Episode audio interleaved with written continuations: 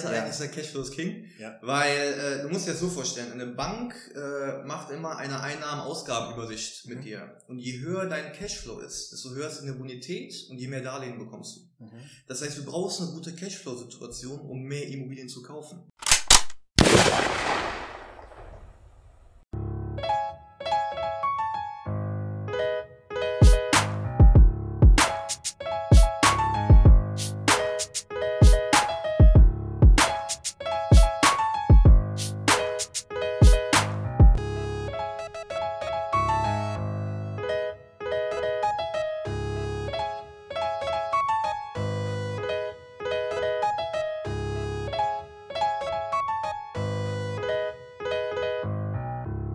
Ich spreche heute mit Darius Hossein. Ich hoffe, ich sage das richtig. Ja, ja. Darius ist 26 Jahre alt, Inhaber und Geschäftsführer von Proper Union und äh, hat gerade eine Personalverantwortung von 60 Personen.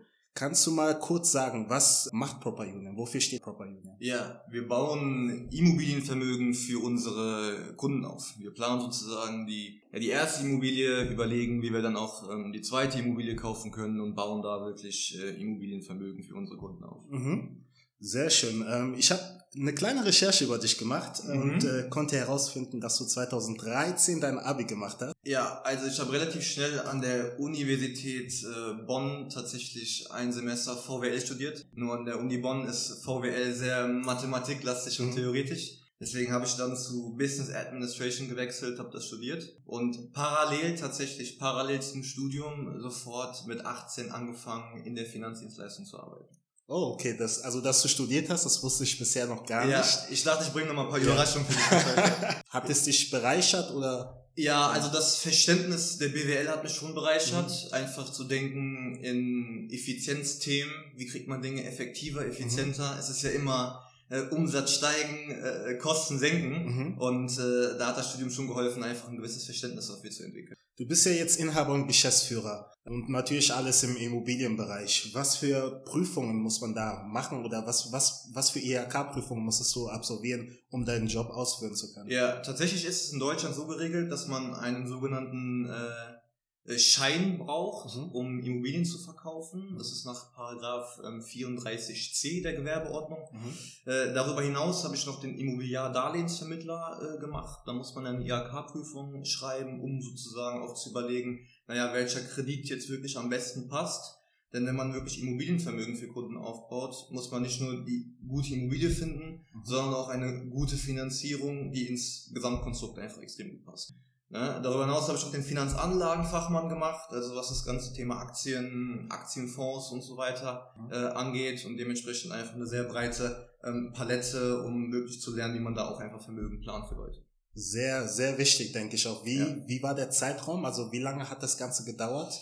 Ja, tatsächlich äh, war ich ja relativ äh, fix. Man kann sich für diese IHK-Prüfungen sozusagen einfach anmelden. Und äh, ich habe meine erste Prüfung nach äh, sechs Monaten gemacht, tatsächlich parallel zum Studium. Also mit, ja, ich sag mal gerade 19 und äh, dann weitere sechs Monate später die nächste Prüfung und äh, dann nochmal zwölf Monate später die dritte Prüfung. Mhm, also ich sag okay. mal so in zwei Jahren äh, drei IHK-Abschlüsse. Und das währenddessen du gearbeitet Parallel hast? Parallel zum Studium, genau. Zum Studium. Ja, und während ich gearbeitet genau. habe natürlich, ja, ja klar. Und das wäre der nächste Punkt, an dem ich anknüpfen möchte. Du hast bei einem großen Finanzdienstleister in Bonn hast du angefangen zu arbeiten. Genau, ja. genau. Ich war äh, sechs Jahre dort. Mhm. Äh, ja, relativ steile Karriere da, mhm. äh, würde ich äh, sagen nur damals hat mich einfach gestört, dass äh, wir zum Beispiel Renten geplant haben, aber das Thema Immobilien nicht wirklich im Vordergrund war. So, und wir einfach festgestellt haben, dass Immobilien definitiv eine der besten Anlagen sind. Ja. Natürlich auch einfach für, für die Vermögensplanung. Und äh, das hat mir da gefehlt und das war auch der Grund, warum wir äh, Proper Union aufgebaut haben mit dem Schwerpunkt Immobilien.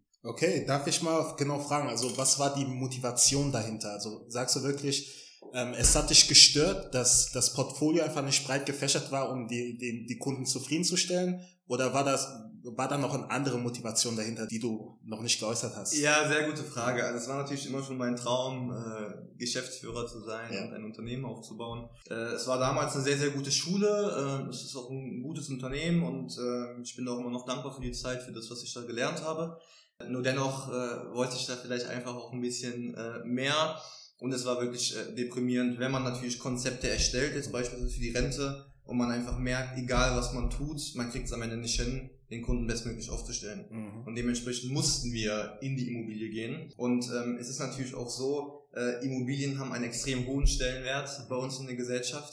Ne? Und wenn ja. man jetzt über, über Renten und sowas spricht, dann eher nicht. Ja. Und dementsprechend hat das auch einen ökonomischen Grund, weil über Immobilien ähm, sprechen natürlich auch die Kunden viel, viel lieber. Ne? Und das macht einfach deutlich mehr Spaß. Ja. Und ich finde immer, dass es wichtig ist, dass man Spaß hat an dem, was man tut, weil nur dann kann man auch wirklich gut darin werden. Wie wichtig sagst du, ist, ist es, dass der Kunde dir vertraut? Du, du hast gerade den Punkt genannt, dass es Produkte gibt, worüber Kunden nicht gerne sprechen, beziehungsweise ja. wo Kunden Angst haben, mit äh, ja. Äh, in Kontakt zu kommen, sage ich ja. mal. Wie wichtig ist das in dieser Branche? Ja, das ist alles. Das ist alles, dass du da einfach ein extrem äh, hohes Vertrauen einfach bei den Kunden genießt. Weil gerade, ich meine, wir sprechen über Immobilien, ähm, die Leute nehmen teilweise Kredite auf in Höhe von einer halben Million Euro, mhm. äh, um ihr, ihr, ihr Haus zu finanzieren. Und das machst du natürlich nur bei jemandem, dem du auch vertraust. Ne? Definitiv, ja. ja. Weil das ist somit das größte Investment eigentlich, ja. das du in deinem ganzen Leben tätigst. Da brauchst du natürlich jemanden, dem du äh, vertraust. Verstehe. Ja. Nee, da, da gebe ich dir, glaube ich, auch recht. Mhm. Äh, ich bin natürlich noch nicht in dieser Position, dass ich sagen kann, hey, mit den Summen kann ich, über die Summen kann ich sprechen, aber. Noch nicht, mein Noch nicht, noch, noch nicht. Es kommt, es ja. kommt. Dafür steht mein Name, Richie Rich. Ja, ja ich habe gesehen, dass Proper Union nicht äh, deine einzige Gründung ist, dass ja. du auch bei MLC, Musterlösung Consulting, da Interessant, dass du das herausgefunden ja? hast. Interessant, dass du das herausgefunden hast. Google-Suche. Ja, also kurz dazu im Hintergrund. Ähm, ich habe jetzt seit äh, ja, knapp acht Jahren tatsächlich Führungsverantwortung und das ist auch das, was mir am meisten Spaß macht tatsächlich. Also es macht mir am meisten Spaß, wirklich Menschen zu entwickeln und Menschen dabei zu helfen, ihre persönlichen Ziele zu erreichen oder vielleicht auch einfach sich persönlich weiterzuentwickeln. Und da ist auch der Gedanke von Musterlösung hergekommen, weil wir da Menschen helfen wollen, ihren Traumberuf zu finden. Mhm. So, weil ich, wie gesagt, schon festgestellt habe, dass die Menschen einfach deutlich besser sind in dem, was sie tun, wenn sie einfach Spaß daran haben.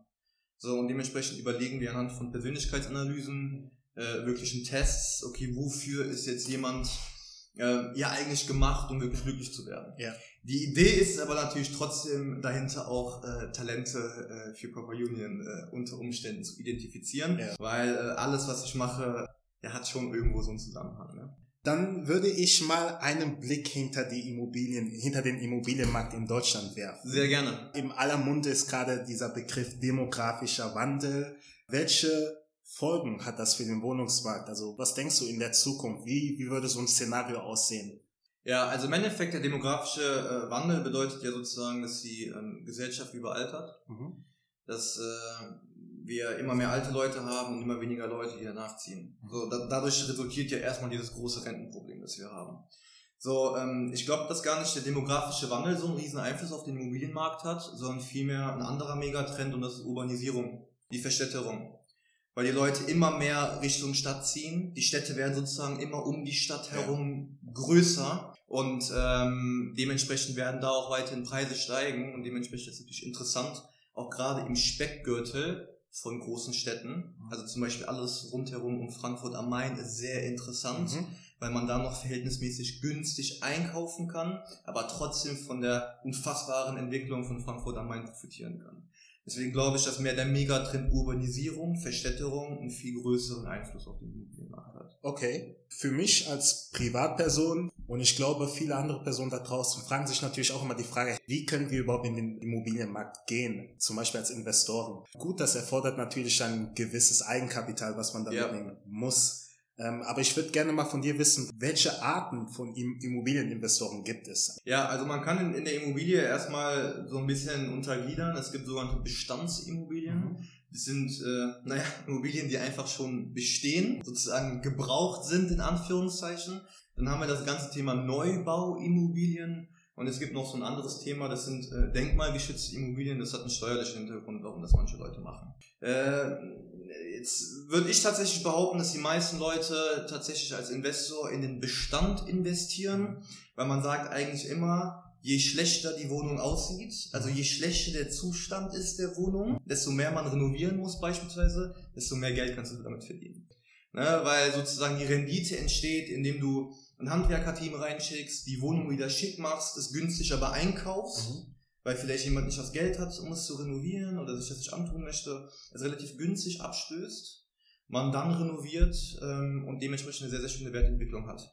Und das ist wahrscheinlich so die äh, meiste Strategie. Mhm. Äh, es gibt natürlich auch die, äh, ich sag mal, Neubauinvestoren, die ganzen Bauträger, die ein Grundstück kaufen und da 100 äh, Wohnungen drauf äh, stellen. Ja. Ich glaube aber tatsächlich, dass das für den, ich sag mal, Privatinvestor mehr die Ausnahme ist. Wenn ich das richtig verstehe, im ersten Beispiel nennt man das Fix and Flipping? so in die Richtung? Oder? Es, es gibt sozusagen äh, auch da wieder mehrere Modelle. Okay. Also Fix and Flip ist, man kauft, renoviert und verkauft. Und man könnte einfach, die andere Strategie ist Buy and Hold. Mhm. Also kaufen, renovieren, vermieten. So, Fix und Flip ist verkaufen mhm. und das andere ist sozusagen renovieren und einfach okay. vermieten. So, und da gibt's andere Strategien und je nachdem, was da deine Strategie ist, äh, wählst du natürlich schon irgendwie Variante 1 oder 2. Und gibt es auch für, für eine Pri Privatperson die Möglichkeit, in so einen Investmentfonds sich, sage ich mal, zu investieren oder Immobilienfonds, ich weiß nicht ganz genau, wie, wie die das nennen. Ja, also äh, Immobilienfonds ist tatsächlich nochmal was anderes, mhm. weil was wichtig ist, ist, wenn man in Immobilien investiert, dann musst du im sogenannten Grundbuch stehen. Das Grundbuch ist in Deutschland so geregelt, dass du ähm, äh, einfach garantiert bekommst, dass die Wohnung auch dir gehört. Das ist sehr, sehr schön in Deutschland, weil es können nicht zwei Besitzer einer Immobilie existieren. Mhm. Das ist in anderen Ländern tatsächlich anders. Ah, okay, das wusste ich Das ist in anderen Ländern anders. Also das ist, der Immobilienmarkt in Deutschland ist äh, sehr, sehr schön und ähm, dementsprechend hat man da einfach die Sicherheit, dass da einem die Immobilie auch wirklich äh, gehört. Ne? Ja, das heißt, man kann gar nicht als Kollektiv, sage ich mal, in eine Immobilie investieren. Kann man schon über einen Fonds, aber da ist das Problem, dass die Immobilie dir nicht gehört. Okay. Das heißt, du hast nur die Anteil, einen Anteil an einem Investment. Und was wichtig ist, ist, dass die Immobilie immer Grundbuch gesichert ist auf deinem Namen. Dass du beim Notar sitzt und die Wohnung dir gehört. Und nicht ganz, ganz, also eigentlich einem, einer Fondsgesellschaft gehört. Genau. Und du nur an den Renditen der Fondsgesellschaft profitierst. Genau, genau. Aber die Wohnung gar nicht dir gehört. Ne? Und das ist unsere Idee, dass wir wirklich den Zugang zu dem Immobilienmarkt öffnen mhm. und den Menschen wirklich ermöglichen, Immobilien zu kaufen, die natürlich auch dann gehören. Sehr schöner Punkt und da, da werden wir gleich nochmal richtig schön ja, ins Detail gerne. gehen. Ich freue mich schon mal. Sehr gerne. Ansonsten würde ich gerne nochmal wissen von dir, wie ist so der Reifegrad in Bezug auf Digitalisierung in der Branche? Also ist das so ein Thema, was aufgenommen wird hier im Immobilienmarkt oder ist das etwas, wo der Immobilienmarkt nicht gut aufgestellt ist? Definitiv. Also vielleicht fange ich da erstmal bei uns an, wie wir ja. da aufgestellt sind. Tatsächlich ja. haben wir seit Oktober letzten Jahres äh, 90 Prozent unserer Beratung auf eine Online-Beratung umgestellt. Ah. Es war dann heftig, als dann im März sozusagen die erste große Corona-Welle kam und ja. wir sozusagen ein halbes Jahr vorher uns schon darauf vorbereitet haben, ohne es ja. natürlich wow. zu wissen. Und dementsprechend haben wir äh, keinen wirklichen Nachteil von dieser Krise verspürt. Das heißt, wir führen ja 80 bis 90 Prozent unserer Beratung online. Das ist schon mal ein Riesenpunkt. Und natürlich das ganze Thema Besichtigung kann mittlerweile auch größtenteils virtuell ablaufen. Wow, okay. Dass man da auch in Form von 360-Grad-Besichtigung in die Wohnung reingehen kann und sich halt wirklich alles anschauen kann. Was jetzt wahrscheinlich mit der zweiten Corona-Welle auch wieder interessant wird, wenn wir da jetzt äh, einen Lockdown äh, light äh, bekommen. Leider, genau. Aber dann denke ich mal, ist die Nachfrage nochmal ganz, also nochmal extremer für solche. Ja, also gerade in der Krise haben wir gesehen, wir haben im März gesehen, dass die Börse relativ eingekracht ist. So, äh, und die Immobilien ist einfach ein Investment, das börsenunabhängig ist. Und das ist ganz, ganz wichtig, weil wenn man in Immobilien investiert, investiert man in ein Grundbedürfnis. Das Grundbedürfnis ist Wohnen. Wir alle müssen wohnen, wir alle brauchen ein Dach über dem Kopf. Und wenn wir uns Wohnimmobilien anschauen, dann sehen wir, dass selbst die Corona-Krise, eine absolute Wirtschaftskrise, keinen Einfluss auf den Immobilienmarkt im Bereich Wohnungen nimmt. Im Bereich Gewerbeimmobilien, Hotels, Restaurants und so weiter und so ja. fort sehen wir natürlich jetzt extreme Entwicklungen, negativ. Aber Wohnimmobilien, ob jetzt Corona herrscht oder nicht, die Leute werden ja genauso wohnen wie vorher. Definitiv. Ja. Und dementsprechend sind äh, Immobilien gerade in der heutigen Zeit ja. äh, ein unfassbar sicheres Investment. Und gerade heute muss man überlegen, okay, wie kann man auch Geld einfach schützen und sicher anlegen, mhm. weil wir wissen nicht, was die Corona-Krise auch geldpolitisch, ja. wenn wir jetzt so viel Geld in den Markt pumpen von staatlicher Seite, was das für Folgen hat. Und dementsprechend ist es jetzt ganz, ganz wichtig, auch sein Vermögen irgendwo zu schützen und das wirklich in sogenannten Sachwerten also so beispielsweise Immobilien, die man anfassen kann, die da stehen, einfach investiert. Kannst du mal auf den Begriff Immobilienbeleihung gehen? Was bedeutet ja. das für dich? Ja. Was kann man sich darunter vorstellen? Interessant, dass du das fragst. Ja, also, ähm, das kannst du dir wie folgt vorstellen. Eine äh, Immobilie ähm, hat einen sogenannten Beleihungswert. Mhm. Denn nehmen wir mal an, du hast eine Wohnung, die du schon seit zehn Jahren abbezahlst. Das heißt, du hast ja bei der Bank nur noch von 200.000, vielleicht 150.000 offen. Und die Immobilie ist jetzt aber schon 250.000 wert. Das heißt, wir haben jetzt ein Delta von 100.000. 150.000 bei der Bank zu 250.000 wert. Jetzt kann man, das ist von Bank zu Bank unterschiedlich, die Differenz bei der Bank beleihen. Mhm. Weil man ja sagt, liebe Bank, auf dem Papier habe ich 100.000 Euro Vermögen. Weil ich habe eine Immobilie, die 250.000 wert ist und nur noch 150.000 bei der Bank offen. Das heißt, 100.000 gehören mir. Und jetzt kann man beispielsweise 80% davon beleihen. Das heißt, man könnte jetzt der Bank sagen, hey, liebe Bank, ich habe 80.000 Euro hier, Klammer auf Eigenkapital, Klammer zu, gib mir doch mal die nächste Immobilie. Okay. Ohne dass ich selber sozusagen das Geld auf dem Konto habe, ja. sagt die Bank aber, hey, ich habe hier eine Sicherheit von ja. der Immobilie ja. und dementsprechend geben wir dir weiteres frisches Geld. Angenommen, ich zahle jetzt die ganze Immobilie ab besteht die Möglichkeit, dass ich halt das so als Art Guthaben benutze, zu der Bank sage, ich habe das jetzt abgezahlt, 250.000, könnte ich von Ihnen einen Kredit haben? Geht das? Ja, ja also erstmal das, das Thema ist, ähm, wenn du deine Immobilie beleihst yeah. oder generell ein Immobiliendarlehen in Deutschland bekommst, steht die Bank immer im Grundbuch. Das ist auch wichtig, ja. weil wenn du die Immobilie nicht mehr bezahlen kannst, dann gehört die Immobilie der Bank. So, deswegen muss die Bank auch im Grundbuch stehen, sonst würde die Bank dir gar keinen Kredit geben. Das heißt, ähm, du kannst natürlich auch immer nur eine Grundschuld äh, aufnehmen, wenn die Bank auch sagt, okay, ich trage mich hier ins, ins, ins Grundbuch äh, ein und dementsprechend bekommst du da wieder ein Darlehen. So, wenn du eine Immobilie abbezahlt hast für 250.000, dann kann es sein, dass die Bank sagt, okay, hier, die Immobilie ist 250.000 wert, wir werten davon beispielsweise 200.000 Euro als Eigenkapital. So, und äh, dann würdest du auch äh, mal mindestens 200.000 von der Bank bekommen, aber natürlich eher deutlich mehr weil die Bank immer nur eine gewisse Sicherheit einfach, ähm, einfach haben. Ja. Was bedeutet Beleihungsgrenze in diesem Punkt, in diesem Kontext? Ja, auch, auch sehr guter Punkt. Also die Beleihungsgrenze ist äh, das, was ich eben schon erwähnt habe, sozusagen die Grenze, bis zu welchem Wert prozentual die Bank sozusagen den Immobilienwert ähm, beleiht. Also diese 80 Prozent zum Beispiel, ja. die ich eben angesprochen ja. hatte. Okay, das heißt, desto, desto größer die Beleihungsgrenze ist, desto größer ist das Risiko und desto größer das Risiko ist, desto größer Bank. ist der Zins. Genau, ja, okay. genau, definitiv. Ja, okay. definitiv. Deswegen also, äh, beleiht die Bank auch in der Regel immer nur 80 Prozent, ja. äh, obwohl sie für 100 Prozent im Grundbuch steht. Das heißt, wenn irgendwas passieren sollte, haben die nur 200.000 gegeben, stehen aber für 250.000 im Grundbuch. Das ist auch der Grund, warum die meisten Banken 10 bis 20 Prozent Eigenkapital haben wollen, weil die tragen nur das Risiko von 80 Prozent. Wenn aber was passieren sollte, kriegen die 100 Prozent des Immobilienwertes.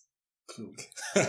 das, Klug, egal das, was passiert. Genau, ja, das ist der Grund, warum die Bank dir 400.000 Euro für die Immobilie gibt. Ja, wow. Wie lange dauert es, einen Immobilienkredit zurückzuzahlen im Durchschnitt? Ja, das ist relativ schwer zu sagen. Das hängt ganz, ganz stark von der Tilgung ab. Mhm. Die Tilgung bedeutet, naja, wie viel zahle ich vom Kredit zurück? Weil wir haben immer ähm, ein, eine Mischung von Zins, also das, was der Kredit mich kostet an Zinsen, mhm. und die Tilgung, dass ich den Kredit zurückbezahle.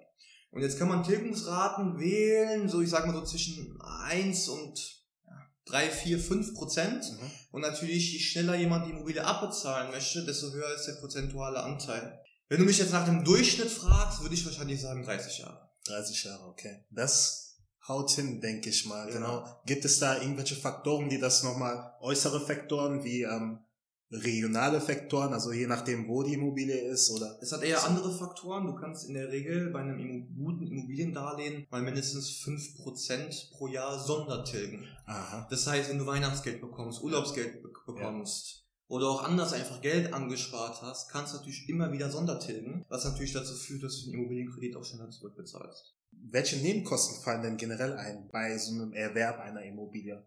Bei dem Erwerb, ja. Weil wir haben sozusagen das Thema Kaufnebenkosten. Ja.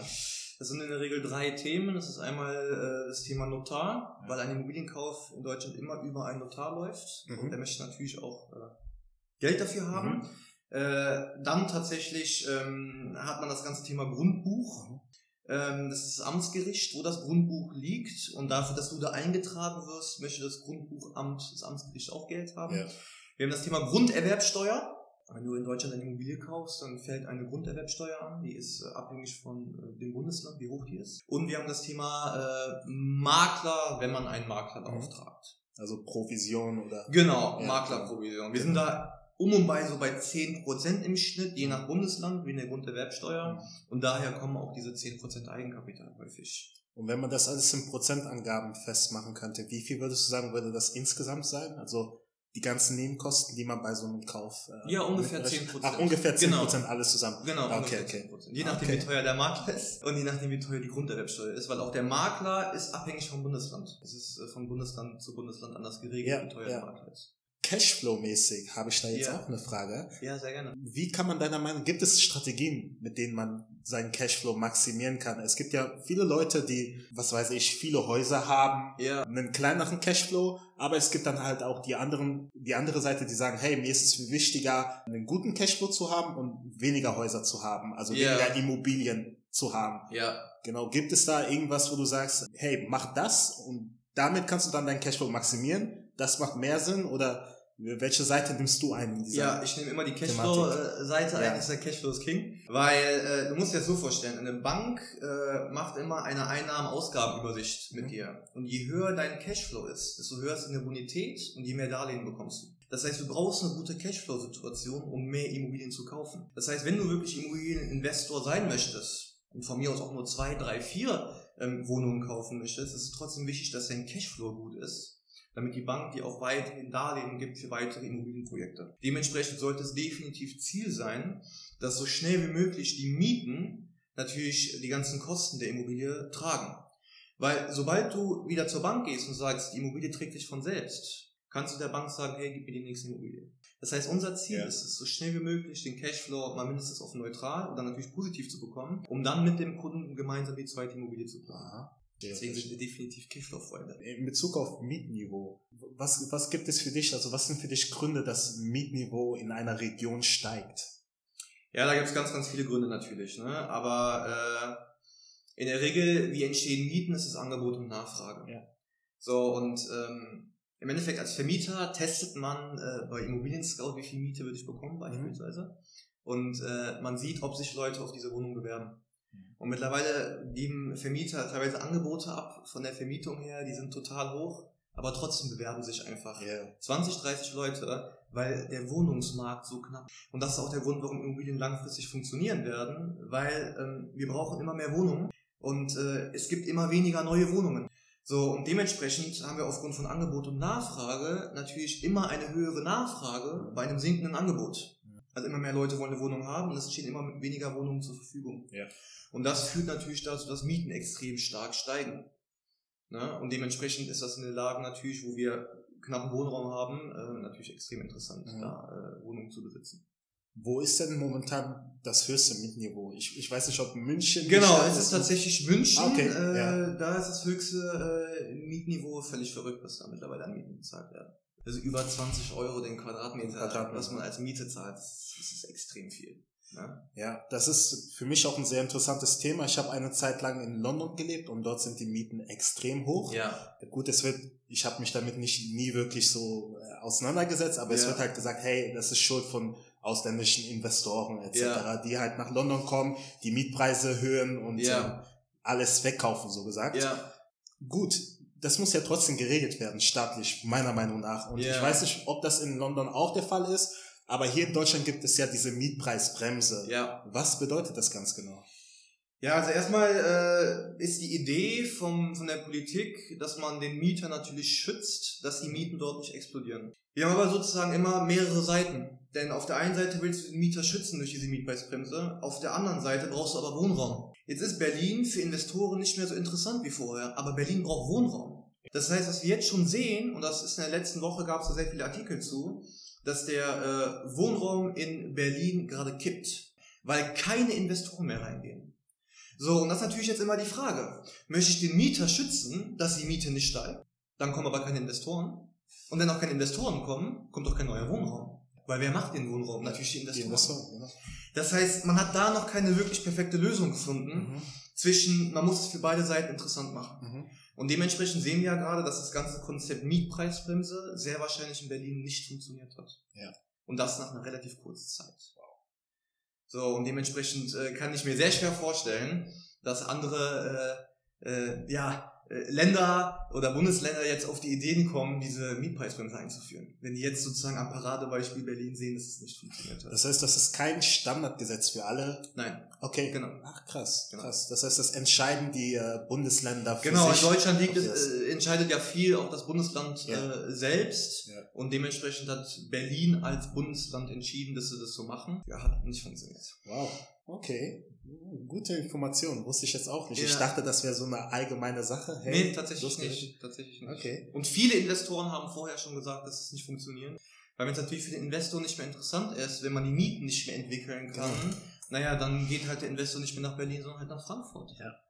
So, und äh, im Endeffekt sind die Leidenden die Menschen, die Wohnraum brauchen. Obwohl die Idee dahinter natürlich total sinnvoll ist, den Mieter zu schützen. Ja, Darius. Ich würde jetzt im letzten Abschnitt über Proper Union reden. Sehr gerne. Und äh, dir da so ein paar Fragen stellen. Immer wenn ich hier reinkomme, freut es mich, neue Gesichter zu sehen. Ja. Aber ich sehe halt auch wirklich, die Bude ist voll. Also vor Corona. Ja, Und ähm, ist ein schöner Anblick. Also innerhalb eines Jahres so viele Mitarbeiter. Was ist das für ein Gefühl? Das ist ein sehr tolles Gefühl. Das tolle, das tolle Gefühl ist wirklich, mit so tollen Menschen zusammenzuarbeiten. Bei uns arbeiten wirklich tolle Leute und auch wirklich gute Leute. Und naja, der Name Proper Union, wir sind halt einfach eine Proper Union. Verstehst du? Also wir sind einfach eine Einheit und ich würde schon dieses Unternehmen wie meine Familie bezeichnen, weil auch mit meine besten Freunde tatsächlich hier arbeiten. Wie ist es mit Freunden, ein Unternehmen aufzubauen? Ja, das ist eine sehr gute Frage. Tatsächlich trenne ich Privates und Geschäftliches sehr strikt. Top.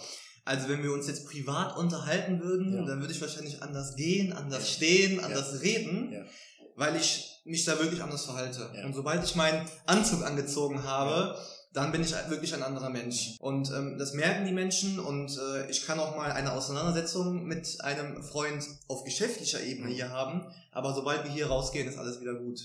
So, und dementsprechend ist das, glaube ich, so die Lösung, um da wirklich äh, ja sehr, sehr erfolgreich auch mit seinen äh, Freunden zusammen zu Darf ich mal fragen, wer ist so im Gründerteam dabei und was sind die Funktionen der einzelnen Personen? Ja, sehr gut. Also wir sind tatsächlich zu viert. Es gibt da tatsächlich einmal den äh, Mischa Schmitz, der leitet die ganze Finanzabteilung, sehr akkurater, genauer Mensch. Sehr schwer, Investitionen von ihm äh, herauszukitzeln. Der passt sehr, sehr gut auf das ganze Ja, Geld top. auf. Äh, wichtig, so jemanden zu haben. Das ist ein Mensch, der zu 100% loyal ist und äh, der auch einfach sehr vertrauenswürdig ist äh, wenn er eine Aufgabe bekommt, weißt du immer zu 100%, dass das perfekt wird. Er leitet auch mit das äh, Ausbildungsteam bei uns im fachlichen Bereich. Er ist fachlich unfassbar gut ausgebildet und dementsprechend macht das natürlich Sinn, jemanden im Team zu haben. Das äh, zweite Thema ist, wir haben Pierre Ibanda, der leitet das Thema Immobilienfinanzierung und Kundenzufriedenheit. Uns ist extrem wichtig, dass unsere Kunden zufrieden sind. Und der dritte im Bunde neben äh, den äh, anderen beiden ist Ruin Hardy, der macht das ganze Thema Marketing äh, im Kern, gerade das Bereich Performance Marketing angeht, also wirklich auch online Anfragen generieren. Genau. Ja, Leads? Genau. Sagt man das so? Genau, das Okay, top. Darf ich mal fragen, was verbirgt sich eigentlich hinter euer Geschäftsmodell? Wenn man so ein bisschen durch eure Seite scrollt, ähm, liest man oft so die Keywörter Erbringung von Finanzdienstleistungen, Vermittlung von Krediten, Mhm. äh, Versicherungen, Investmentfonds und Immobilien. Ja, Aber was ist wirklich euer Geschäftsmodell? Also wer, wer ist eure Zielgruppe? Wie macht ihr euren Umsatz? Und was sind so eure Dienstleistungen, die ihr den Kunden bietet? Ja, unsere Zielgruppe sind natürlich äh, Menschen, die einfach in Immobilien investieren wollen. Wir sind aber ein ganzheitlicher Dienstleister, denn wir bauen da wirklich Immobilienvermögen auf und deswegen ist es wichtig, dass wir auch das Thema Immobilienfinanzierung machen. Was aber sozusagen noch dazu kommt, ist, dass manche Banken sagen, du musst deine Arbeitskraft absichern. Du brauchst eine sogenannte Berufsunfähigkeitsabsicherung. Oder du brauchst eine sogenannte Risikolebensabsicherung, falls du versterben solltest, damit der Kredit bezahlt wird. Ja. Und dementsprechend haben wir uns einfach überlegt, dass wir in-house noch Leute haben, die auch das abdecken können, damit wir einfach ganzheitlich alles aus einer Hand ähm, dem Kunden auch wirklich liefern können, auch sicherzustellen, dass der Kunde da bestmöglich beraten Mhm. ist. Das heißt, äh, ihr bietet auch Versicherungen an, also Versicherungsprodukte, Fonds bi- bietet ihr auch an, also Genau. Unterstützung. Ja. Wie kann ich mir das vorstellen? Ja, also äh, das leitet sozusagen auch Micha Schmitz. Ja. Der macht die ganze Investmentabteilung auch, wenn Kunden auch nochmal sagen, wir möchten nochmal auch neben der Immobilie nochmal an das Geld anlegen. Okay. Darf ich fragen, wie ist eure Organisationsstruktur hier? Ihr habt selbstständige Mitarbeiter? Sowohl als auch. Wir haben äh, sowohl Angestellte als auch äh, Selbstständige tatsächlich.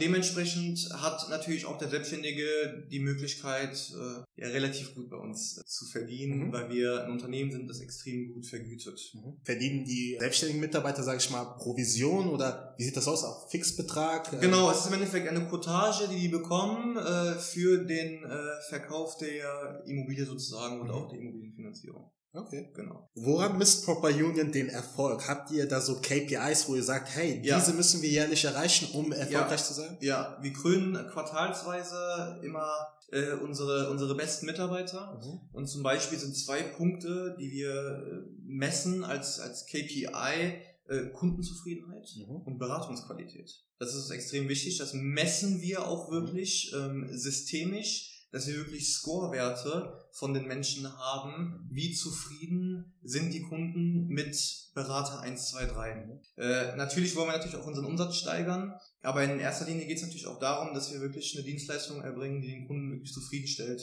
Ich muss ja sagen, also ich verfolge euren Instagram-Account wirklich sehr aktiv und ähm, in Bezug auf Kundenzufriedenheit habe ich gesehen, dass der Kelvin öfters mal diese, diesen Platz gewinnt, sag ja, ich mal. Kelvin Dahm, genau. Ja, Kelvin Dahm ist ein äh, unfassbar engagierter Berater. Also es gibt äh, wenigen Menschen, die ich kenne, die so viel Mühe geben und auch einfach auf diese Kleinigkeiten achten. Und Kelvin geht einfach für jeden Kunden immer diese riesen Extrameile. Also der macht gefühlt alles für die und egal welchen äh, Wunsch der Kunde äußert, Kelvin macht es. Und dementsprechend sind die Kunden so zufrieden mit ihm mhm. und empfehlen ihn aber dadurch natürlich auch extrem weiter. Ja. Also gefühlt äh, sagt mir Kelvin jeden Monat, jetzt sind hier wieder zwei neue Leute, die mich aus dem heiteren Himmel angeschrieben haben und meinten so, können wir bitte auch eine Immobilie ja, kaufen? Ja, super. Und, und, das macht dann natürlich Spaß. Ruin, Pierre, Micha, jetzt ja. haben wir Kelvin, das macht einfach total ja, Spaß, mit auch einfach guten Leuten zusammenzuarbeiten. Mhm. Ne? Ich habe gesehen, dass ihr mit System, also ihr arbeitet mit System IMO, richtig? Ja, wir haben das tatsächlich äh,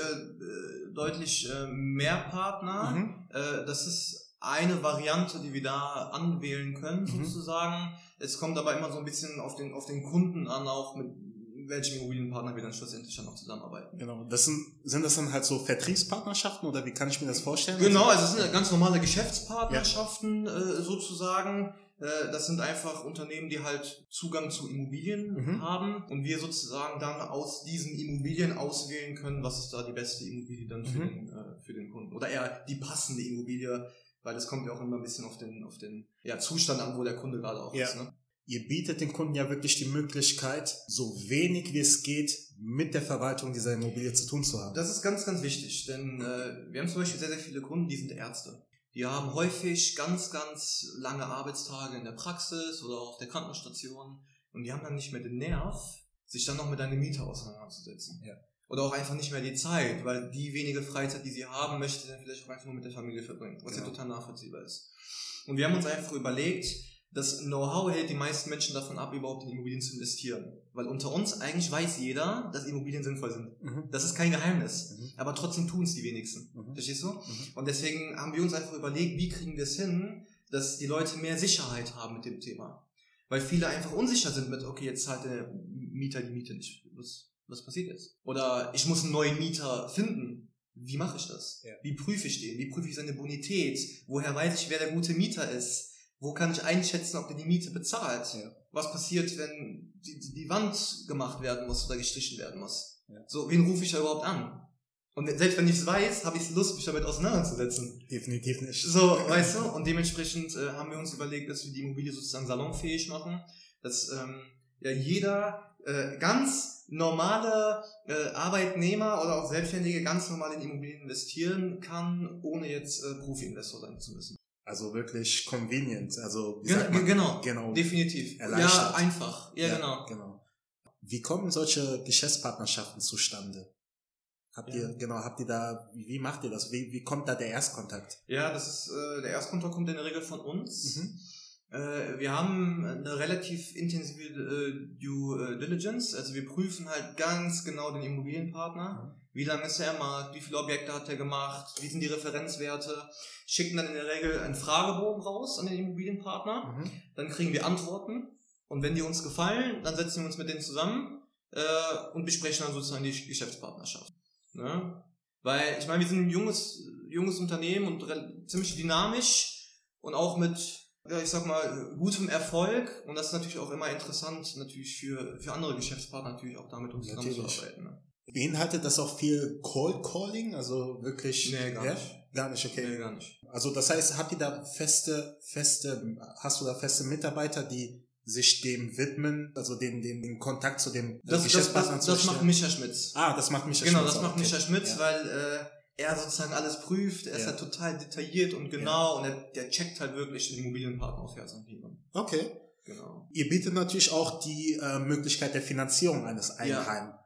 Da interessiert mich, glaube ich, und ich denke mal auch ganz vielen da draußen, ja. was ist so der Vorteil, ein Eigenheim durch euch zu ja. finanzieren, sage ich mal, gegenüber einer Bank? Ja. Ich stelle dir mal eine andere Frage, ich gebe dir mal eine Frage zurück. Ja. Äh, nur mal angenommen, du gehst jetzt zu deiner, zu deiner Hausbank. Mhm. Du finanzierst es jetzt über die Sparkasse von mir mhm. aus. Weißt du, ob die Sparkasse dir die besten Konditionen gibt? Nein, wahrscheinlich nur die Konditionen, wo sie wissen, sie haben eine Partnerschaft vielleicht zu dem Zum Beispiel, so sie werden dir was hinlegen und genau. gucken halt, ob du das nimmst. Mhm. So, du hast halt nicht die Möglichkeit, irgendwie mal 300 Banken miteinander zu vergleichen. Weil es kann ja sein, dass die Kreissparkasse bei dem Objekt in Troisdorf beispielsweise ja. einfach keine Lust hat, das zu finanzieren. So, und äh, dementsprechend äh, hat aber vielleicht die Volksbank total Lust auf dieses Objekt. Mhm. Und dementsprechend macht die Volksbank ein viel besseres Angebot. Und dementsprechend hast du natürlich einmal den riesen Vorteil, dass du bei uns halt wirklich total unabhängig beraten wirst und wir einfach alle Banken miteinander vergleichen und wirklich ein Finanzierungskonzept schneidern, das auf deine Wünsche und deine Bedürfnisse zugeschnitten ist und keine, ja hier sind die hier ist die Finanzierung, äh, du hast einen Zins von 1,8, äh, mach es oder lass es. Genau. Richtig. Also wir erstellen halt wirkliche Finanzierungskonzepte und überlegen uns auch schon in der Eigenheimfinanzierung, wie kriegen wir es hin, gegebenenfalls noch eine Wohnung dazu zu kaufen, mhm. dass gegebenenfalls Mietzahlungen der Wohnungen teilweise deine Immobilie abbezahlen genau. und schneidern sozusagen richtige Konzepte. Mhm. Und das macht keine Bank mit dir. Ich weiß nicht, ob ich das jetzt richtig mitbekommen habe, aber man kann wirklich mit 150 Euro monatlich bei euch eine Immobilie erwerben. Ist das richtig? Genau, also wenn man jetzt ähm, zum Beispiel Immobilien kauft und die vermietet, dann hat man ja einmal, wie gesagt, das hatte ich eben schon erwähnt, die Rate an die Bank, bestehend ja. aus Zinsen und Tilgung. Ja. Auf der anderen Seite kriegt man aber natürlich Mieteinnahmen. Ja. Und diese Differenz ist anfangs beispielsweise 150 Euro. In diese 150 Euro sind aber schon diese ganzen Verwaltungen, das ist alles schon mit drin.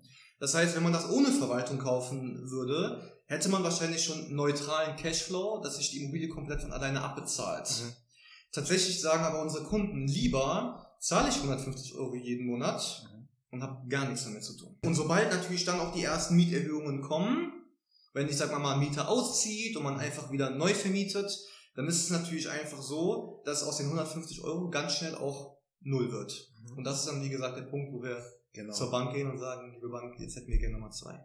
Guter Ansatz. Ja. Guter Ansatz. Ja. Und ich glaube, damit habt ihr auch sehr viel Erfolg. Definitiv. Also ja. die Kunden sind äh, sehr zufrieden ja. mit uns. Und das sieht man auch im Wachstum des Teams, glaube ich. Ja. Also mehr Kunden, mehr, mehr Teammitglieder. Genau. Wenn du mehr Kunden hast, genau. brauchst du natürlich auch mehr Mitarbeiter, um ja. die zu beraten. Und das macht natürlich Spaß. Ja, kurze Frage so am Rande. Reicht das Büro dann überhaupt für, für also diese Anzahl an Teammitglieder, die man ja, bekommt? Sehr gute Frage. Es ist tatsächlich so, dass äh, wir bis zum September nächsten Jahres hier ausziehen werden, ah. weil wir uns vergrößern werden. Okay. Tatsächlich geht's aktuell noch, weil wir gerade extrem viel auch einfach im Homeoffice arbeiten. Ja, ja.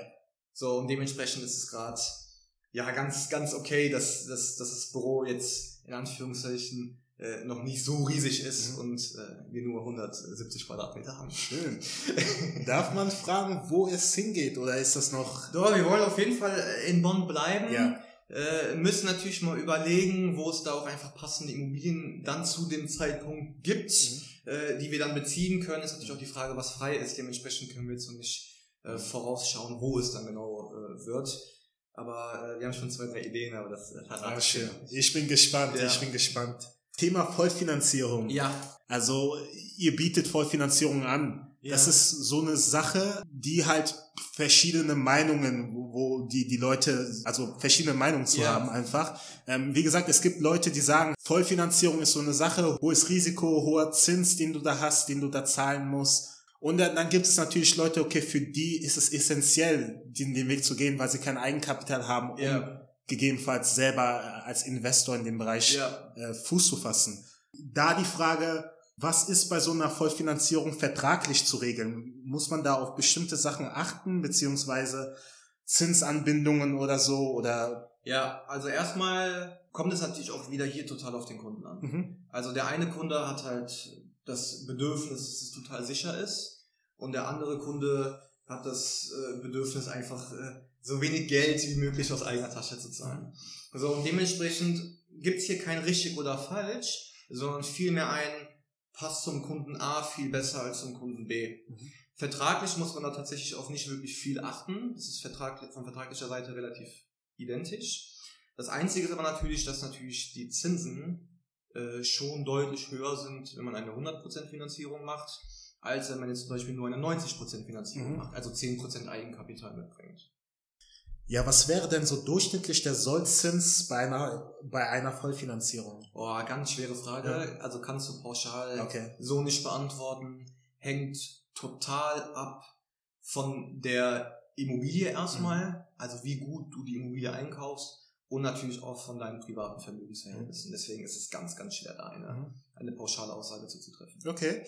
Wir haben, äh, ich weiß auch gar nicht mehr so richtig in welchem Kontext, aber wir haben halt diesen, diesen Punkt Sondertilgung schon mal im Gespräch gehabt. Ja, Was sind so Möglichkeiten einer schnellen Finanzierung ja. abseits? Ja, also in der Regel äh, haben wir immer das Thema Sondertilgung mit drin in den Finanzierungen und dementsprechend kannst du so natürlich deutlich schneller die Immobilie abbezahlen, weil du tilgst jetzt beispielsweise so 2% ganz normal Ja. jeden, jeden Monat und dann am Ende des Jahres äh, nochmal beispielsweise 5, 6, 7, 8.000 Euro und wenn du natürlich sehr sicherheitsbedürftig bist und bloß schnell den Kredit zurückbezahlen möchtest, dann macht das Thema Sondertilgung natürlich extrem viel Sinn. Mhm. Aber auch hier hängt wieder total vom Kunden ab und von den Wünschen des Kunden. Mhm. Weil wir, wir sagen nicht dem Kunden, mach das, weil das ist das Beste, Mhm. sondern wir erfragen erstmal, lieber Kunde, was ist dir denn wichtig? Mhm. Was brauchst du? Willst du mehr Sicherheit? Willst du schnell abbezahlt haben?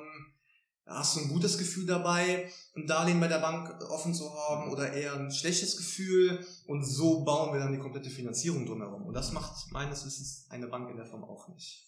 Und das ist, so eine Sondertilgung ist auch eine Sache, die man vertraglich vorher Genau, festhalten muss, richtig? Das geht nicht einfach Definitiv. spontan, dass ich Richtig. da 5000 Euro... Genau, weil du auch immer nur bis zu einer gewissen Grenze sondertilgen kannst. Denn die Bank will ja eigentlich, dass ihr Kredit läuft, damit Ja. die Bank Geld verdient. Ja. Was ja auch okay ist. Ich meine, die leiten das Genau. auch. Das Geld ist ja völlig okay. Natürlich, Jeder soll natürlich. ja, soll ja sein, äh, sein Geschäft machen. Das ist ja, Ja. Völlig, völlig okay. Kannst du mal an den Punkt Anschlussfinanzierung gehen? Das ist so vielleicht so eine Sache, die mich auch interessieren würde. Also wann fällt sowas an? Wann ist sowas relevant? Ähm, kannst du da mehr Ja, also erstmal hat man bei einem Immobilienkredit ja erstmal eine sogenannte Zinsbindung. Mhm. Das bedeutet, wenn wir jetzt eine Zinsbindung von zehn Jahren haben, dass die Bank sich zehn Jahre an diese Konditionen hält. Mhm. So, und nach diesen zehn Jahren braucht man eine Anschlussfinanzierung. So, und häufig ist es so, dass die Anschlussfinanzierungen dann günstiger sind, Mhm. wenn die Zinsen niedriger sind als vorher. Ja. Wenn natürlich aber jetzt in den nächsten zehn Jahren beispielsweise die Zinsen deutlich steigen, dann nennt man das ein sogenanntes Zinsänderungsrisiko. Mhm. Weil man hat jetzt zum Beispiel niedrige Zinsen und auf einmal sind in zehn Jahren die Zinsen doppelt so hoch. Mhm. Das heißt, es kann sein, dass das Darlehen dann noch teurer wird. Und deswegen auch hier muss man das wieder beachten und mit dem Kunden durchsprechen. Lieber Kunde, sagst du, du möchtest einfach nur 10 Jahre Zinsbindung? Mhm. Oder sagst du, nee, ich möchte eine Zinsbindung lieber von 20 Jahren oder über die gesamte Laufzeit des Kredites, weil ich dann kein Zinsänderungsrisiko habe Ja. und dann braucht man auch keine Anschlussfinanzierung. Und ich denke mal, das macht gerade jetzt in dem Moment sehr viel Sinn, weil der Zins natürlich sehr niedrig ist auch. ne? Also für die ganzen Finanzierungen, die damals äh, gelaufen sind, Ja. also wir haben sehr, sehr viele äh, Kunden, die da, ich sag mal jetzt Mitte 40, Anfang 50 sind, wo wir jetzt Anschluss finanzieren und das ist natürlich ein Traum, wenn der, wenn der, wenn der Kunde auf einmal nur noch die, die Hälfte bezahlt Mhm. oder äh, mit der gleichen Rate äh, vier Jahre früher die Immobilie abbezahlt hat. Natürlich, Einfach nur, wenn man das Immobiliendarlehen ein bisschen umgestellt Ja. hat. Ne? Das ist natürlich ein Traum. natürlich. Was sind so typische Gründe für, für Banken, jemanden den Kredit, die Kreditanfrage zu verweigern? Ja, erstmal das Thema Schufa-Eintrag. Das ist ein, ein, ein riesen, riesen Thema. Darüber hinaus will die Bank häufig die letzten drei Kontoauszüge sehen. Mhm. Und wenn die Bank auf diesem Kontoauszug einen Rückläufer sieht, also dass etwas von dem Konto nicht abgebucht werden konnte, ja. dann sieht die Bank das extrem ungern. Ja. Äh, befristete Anstellungen, äh, Selbstständigkeit wird häufig von den Selbstständigen falsch bemessen. Mhm. Wenn man einen Selbstständigen fragt, was er verdient, dann erzählt ihr immer, was er an Umsatz verdient, aber. Gewinn ist entscheidend. Genau. Und dementsprechend sagen viele Selbstständigen, wir verdienen das und das, mhm. aber in der Steuererklärung ist ersichtlich, dass der Gewinn nicht ausreicht, genau. Immobilien zu kaufen. Was bleibt hängen, natürlich. Genau, was bleibt nach Kosten hängen. Mhm. Da gibt es einfach extrem viele Faktoren.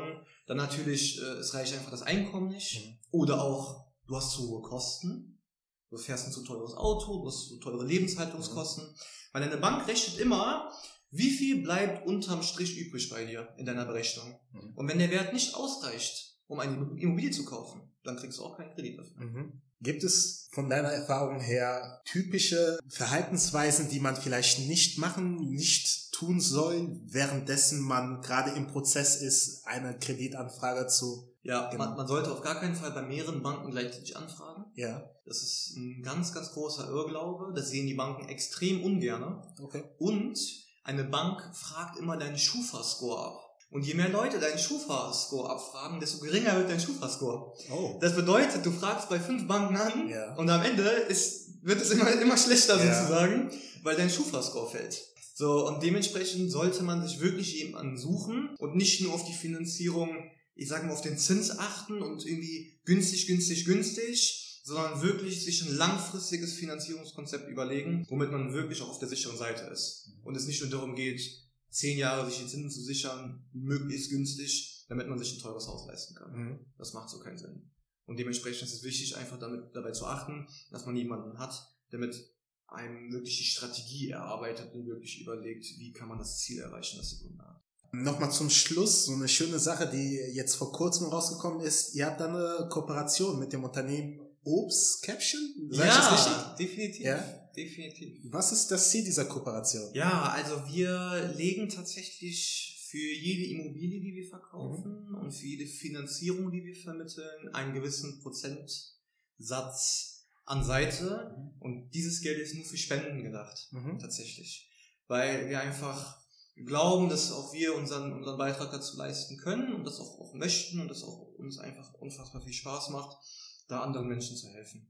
Und dann haben wir tatsächlich unsere Instagram-Community abstimmen lassen, wem wir denn spenden sollen. Ah, okay. Natürlich auch total schön, ja. dass dann äh, die Community sozusagen entschieden hat, dass es Obstkäppchen wird. So. Und Obstkäppchen ist ein Unternehmen, das für ähm, Menschen, die im Ruhestand sind, die alleine sind, aber auch häufig kein Geld mehr haben, einfach gesunde Lebensmittel zu liefern. Daher der Name Obstkäppchen. Man ja. bringt Obst sozusagen ja. vorbei. Und äh, als wir auch das Projekt näher kennengelernt haben, haben wir uns gesagt, das ist ja total toll, weil wir auch da irgendwie das Thema Altersarmut haben. Mhm. Aufgrund der Altersarmut ist es wichtig, vielleicht auch einfach ähm, ja, Gelder bereitzustellen, damit sich die äh, alten Menschen auch weiterhin gesund ernähren können. Und wir hatten ja auch das Thema Altersarmut. Genau. Und dementsprechend dachten wir, hey, äh, mit unserem Immobilienkonzept äh, kriegen wir es hin, dass die Altersarmut ein bisschen kleiner wird, mhm. weil einfach weniger Leute dadurch unter Altersarmut äh, leiden werden. Mhm. Und natürlich äh, äh, auf der anderen Seite haben wir äh, Obstkäppchen, die diese Menschen betreut. Und das war natürlich total schön, mhm. weil ich glaube, pro Immobilie, die wir verkaufen, ich habe nicht mehr genau im Kopf, aber ich glaube, spenden wir 15 Tüten wow. voller Obst. Wow. Und wir haben jetzt über 1300 Euro an Obstkäppchen äh, gespendet wow. und damit kann man natürlich extrem vielen äh, Menschen da draußen helfen und das ist natürlich total schön. Super Aktion. Ich bedanke mich, Darius. Es war ja. ein super Gespräch mit dir. Wir sind jetzt am Ende. Ähm, ich habe jetzt nochmal viel an Insights mitgenommen. Es hat mir total Spaß gemacht. Heute, wir haben uns, glaube ich, zum ersten Mal auch hier so kennengelernt ja. tatsächlich. Persönlich, ja. Genau, persönlich kennengelernt und ähm, hat, hat super Spaß gemacht. Bist ein sehr angenehmer Gesprächspartner gewesen Dankeschön. und ähm, ich wünsche dir und Proper Union noch viel, viel Erfolg für die Zukunft und ich bin guter Dinge, dass ihr euren Weg geht und ähm, ich bin gespannt, was die nächsten Jahre mit sich bringen. Ja, danke für die Einladung. Danke dir, Darash. Danke dir.